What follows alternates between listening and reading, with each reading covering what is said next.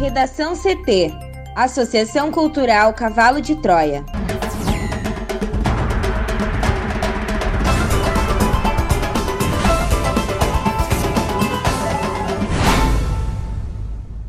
Agora, no Redação CT.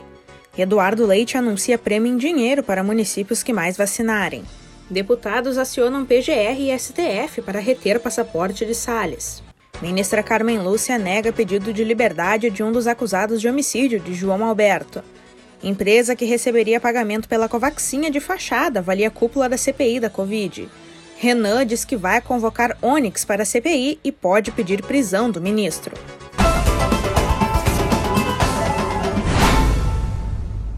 Eu sou a jornalista Amanda Hammermiller, este é o Redação CT, da Associação Cultural Cavalo de Troia. Chove em Porto Alegre, a temperatura é de 16 graus. Boa tarde. Nesta quinta-feira, risco de temporais em todo o Rio Grande do Sul devido à formação de um ciclone extratropical. Na capital, a máxima fica em 20 graus. A previsão do tempo completa daqui a pouco. Casa noturna é interditada no bairro Moinhos de Vento, em Porto Alegre, após realização de festa e show. Mais detalhes com a repórter Juliana Preto. E denúncias de show com pista de dança lotada e de festa que não seguia os protocolos sanitários levaram à interdição cautelar de uma casa noturna no bairro Moinhos de Vento, em Porto Alegre. Após receberem vídeos do local, os agentes da Guarda Municipal estiveram no estabelecimento na noite de ontem, quarta-feira. Conforme a corporação Amanda, a casa noturna é a Move, que fica na rua Marquês do Erval. Nas imagens recebidas, que seriam da madrugada de terça-feira e foram postadas por pessoas que estavam na festa, é possível ver um DJ no palco e o público na pista de dança, sem distanciamento e a maioria sem máscara. Conforme informou o comandante da Guarda Municipal, Marcelo Nascimento, na festa eram cerca de 100 pessoas. E agora, para reabrir, o proprietário tem até 30 dias para apresentar recurso. Para a noite de quarta, quando houve a fiscalização, estava agendada uma apresentação de um grupo de pagode e de outro DJ no local. E a mesma casa noturna, Amanda, já havia sido autuada em maio, também por aglomeração e ausência de distanciamento social. E importante reforçar que as denúncias de aglomerações podem e devem ser feitas pelos telefones 153 e 156. Eduardo Leite anuncia prêmio em dinheiro para municípios que mais vacinarem. Thaís Uchoa. Entrevista coletiva nesta quinta-feira, o governador do estado, Eduardo Leite, apresentou uma atualização da situação da pandemia no estado e anunciou a criação de uma premiação em dinheiro como forma de incentivar os municípios a acelerarem a vacinação. A proposta prevê R$ 1 milhão 250 mil reais divididos em duas datas, 625 mil reais no dia 20 de julho e outros 625 mil reais em 20 de agosto. A premiação será repassada aos municípios que proporcionalmente mais vacinarem de acordo com o número de doses aplicadas e registradas no Sistema de Informações do Programa Nacional de Imunizações sobre o número de doses distribuídas. Segundo o governador, a proposta é que os valores da premiação sejam aplicados na atenção primária em saúde, que é responsabilidade dos municípios. Segundo Leite, são recursos para aplicar na própria saúde para que seja possível comprar equipamentos, reformar unidades de saúde, fazer investimentos na saúde primária do município e qualificar o atendimento à população. Eduardo Leite disse ainda que tem a expectativa de vacinar toda a população adulta até o dia 20 de setembro com pelo menos uma dose. Ele reforçou que é uma data viável desde que as remessas de vacina sigam o calendário previsto pelo governo federal.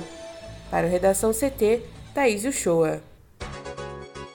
Os deputados federais Túlio Gadelha, do PDT do Pernambuco, e Fernanda Melchiona, do PSOL do Rio Grande do Sul, acionaram a Procuradoria-Geral da República e o Supremo Tribunal Federal, respectivamente, pedindo a retenção do passaporte do ex-ministro do Meio Ambiente, Ricardo Salles, que deixou o cargo ontem.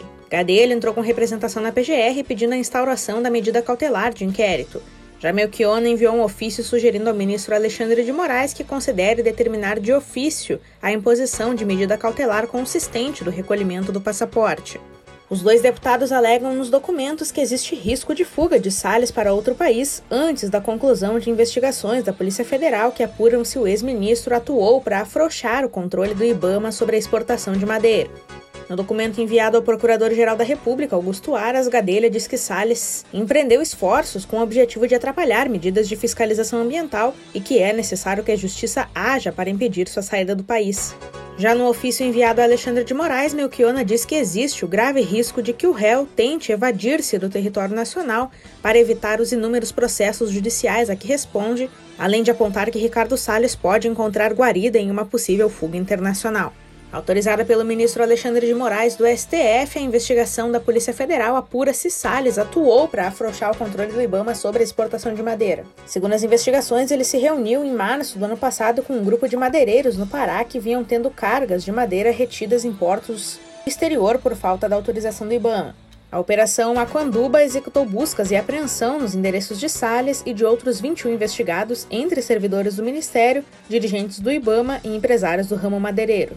Salles também é alvo de outro inquérito autorizado pela ministra Carmen Lúcia no início deste mês. Outra operação da PF que apura suposta prática de crimes com o objetivo de dificultar a fiscalização ambiental e impedir investigação que envolva a organização criminosa, além de suposto crime de advocacia administrativa. Salles nega irregularidades nos dois casos. A ministra Carmen Lúcia do Supremo Tribunal Federal negou habeas corpus movido pela defesa de um dos acusados de matar o prestador de serviços João Alberto Silveira Freitas, de 40 anos. O pedido foi feito pelos advogados de Giovanni Gaspar Dutra, de 25 anos. Na petição, a defesa alega que a mera descrição dos elementos fáticos que permearam a execução do crime não é suficiente para demonstrar a gravidade concreta. É necessário elementos mais gravosos e que justifiquem medida tão ofensiva, demonstrando-se, por exemplo, a possibilidade do agente reincidir ou retomar eventuais atividades criminosas. O crime ocorreu em 19 de novembro de 2020 no estacionamento do hipermercado Carrefour. Beto, como era chamado, foi espancado por dois seguranças e asfixiado até morrer. A morte de um homem negro por seguranças brancos fez eclodir manifestações pelo Brasil. Segundo Carmen Lúcia, o pedido apresentado pelos impetrantes é manifestamente contrário à jurisprudência do Supremo Tribunal Federal. Os advogados recorriam de decisão que também negou habeas corpus no Supremo Tribunal de Justiça. O mesmo pedido já foi negado pelo Tribunal de Justiça do Rio Grande do Sul. Além de Giovanni, o outro segurança acusado de homicídio, Magno Braz Borges, de 31 anos, segue preso. A defesa dele também já tentou habeas corpus no TJ, STJ e STF e teve todos os pedidos negados. Já então, o fiscal do Carrefour, Adriana Alves Dutra, de 51 anos, que aparece em gravações dando ordens aos seguranças para segurar João Alberto, obteve decisão judicial e deixou o presídio para cumprir prisão domiciliar. Em 11 de junho, um acordo negociado pelo Ministério Público Estadual do Rio Grande do Sul, a Defensoria Pública, a Defensoria Pública da União, o Ministério Público do Trabalho e o Ministério Público Federal, além de entidades que representam o movimento negro e o Grupo Carrefour, resultou em 115 milhões de reais de repasses pela multinacional para ações de combate ao racismo. Nove familiares de João Alberto também foram indenizados através de acordos extrajudiciais. Empresa que receberia pagamento pela Covaxinha de fachada avalia a cúpula da CPI da Covid. A cúpula da CPI da Covid acredita que a Madison Biotech, empresa usada para tentar receber antecipadamente 45 milhões de dólares da compra da Covaxin, seja uma empresa de fachada. Ela é sediada no endereço, Amanda, em que investigações internacionais já apontaram que cerca de 600 empresas de fachada estão registradas. As informações são do vice-presidente da CPI da Covid, o senador Randolph Rodrigues, para o blog do Valdo Cruz, do G1. Randolph disse que a CPI vai levantar quem são os sócios da empresa, com quem ela tem transações financeiras e por quem foi criada em fevereiro do ano passado. Também ele alertou que essa mesma empresa está envolvida em irregularidades no Paraguai na venda da mesma vacina. Nessa quarta-feira, o ministro da Secretaria-Geral da Presidência, Onyx Lorenzoni, ao defender o governo das acusações de irregularidades na compra da Covaxin, disse que a Medison é, na verdade, um braço legal da Bharat Biotech, a fabricante da vacina. A CPI da Covid não acredita nessa versão. E para o vice-presidente da comissão, ela pode até ser ligada à Bharat Biotech, mas a suspeita é que seria uma empresa de fachada usada para pagamentos irregulares.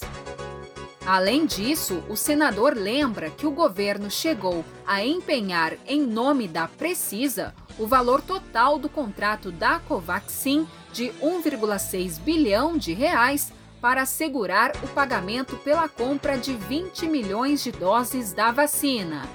E então o senador indaga Amanda por que o pagamento seria para a Madison se o empenho está no nome da Precisa. O contrato para a compra da Covaxin virou objeto de investigação da CPI da Covid. Na avaliação do vice-presidente, o empenho mostra também a pressa que o governo tinha em fazer o pagamento em nome da empresa que fez a intermediação do negócio, algo que não aconteceu com os demais fabricantes de vacinas. Ainda, o chefe de importação do Ministério da Saúde, Luiz Ricardo Miranda, disse que foi pressionado a assinar uma licença de importação de 300 mil doses da Covaxin, que autorizaria um pagamento antecipado de 45 milhões de dólares para a Madison Biotech. Ele acabou não assinando o documento e disse ter levado a informação ao presidente Jair Bolsonaro, que teria prometido colocar a Polícia Federal para investigar o caso. Nesta quarta, ao invés de anunciar que a acusação do servidor estava sob investigação, o Palácio do Planalto anunciou que Miranda e o seu irmão, o deputado federal Luiz Cláudio Miranda, serão investigados pela Polícia Federal por adulteração de documentos levados ao presidente da República. Para o Redação CT, Juliana Preto. O relator da CPI da Covid no Senado, Renan Calheiros, do MDB do Alagoas, afirmou nesta quarta-feira que vai convocar o ministro da Secretaria-Geral da Presidência da República, Onyx Lorenzoni, para depor. O senador disse ainda que poderá pedir até mesmo prisão do ministro se ele continuar a ameaçar testemunhas da comissão. Isso porque na noite desta quarta-feira foi realizada uma coletiva de imprensa no Palácio do Planalto para prestar esclarecimentos sobre a negociação da vacina indiana Covaxin. O ministro informou que o presidente Jair Bolsonaro determinou ao ministro-chefe da Casa Civil, Luiz Eduardo Ramos, que ordene a abertura de uma investigação contra o deputado Luiz Miranda, do Democratas do Distrito Federal, na Polícia Federal. O parlamentar afirmou ter levado a denúncia sobre um esquema de corrupção envolvendo a compra da vacina Covaxin. Além do deputado, seu irmão Luiz Ricardo Fernandes Miranda, chefe da divisão de importação do Ministério da Saúde, também vai ser investigado pela PF. Os dois serão ouvidos pela CPI da pandemia no Senado nesta sexta-feira. O deputado federal Luiz Miranda reagiu às acusações. Ele pediu hoje que o presidente Jair Bolsonaro diga a verdade sobre a compra da vacina. O parlamentar disse à imprensa que alertou Bolsonaro sobre um suposto esquema de corrupção envolvendo a compra do imunizante. Nas redes sociais, ele também criticou Bolsonaro por não defender após a denúncia. O deputado ainda acusou Bolsonaro de atacá-lo com fake news por meio do ministro Onyx Lorenzoni. No Redação CT, agora previsão do tempo com Juliana Preto. E um ciclone extratropical se forma na altura do Rio Grande do Sul nesta quinta-feira, trazendo risco de temporais em todo o estado, com rajadas de vento que podem passar dos 100 km por hora, especialmente na metade leste. Há ainda chance de granizo em pontos isolados e deve chover bastante, com maior intensidade, no Nordeste gaúcho. Entre o final da noite de ontem e a madrugada desta quinta, os acumulados de chuva passaram dos 80 milímetros em municípios da fronteira oeste, como Alegrete e Itaqui. Nesta região, Amanda, as rajadas de vento passaram dos 70 quilômetros por hora. Já no centro do estado, houve registros de estragos em Santa Maria, com queda de árvores em diferentes pontos da cidade. E por causa da instabilidade, as temperaturas seguem baixas. As máximas ficam na casa dos 20 graus na maioria das regiões, como é o exemplo aqui da cidade de Porto Alegre. Já amanhã, sexta-feira, o ciclone extratropical e a frente fria se afastam do estado, mas segue a chance de chuva isolada, especialmente em áreas próximas a Santa Catarina. Na região central, terão muitas nuvens, mas pouca chance de chuva e na campanha o sol aparece, porém as temperaturas seguem baixas. Redação CT. Apresentação Amanda Hammermiller. Colaboração Juliana Preto e Thaís Uchoa. Uma produção da Associação Cultural Cavalo de Troia com apoio da Fundação Lauro Campos e Marielle Franco. Próxima edição amanhã. Boa tarde.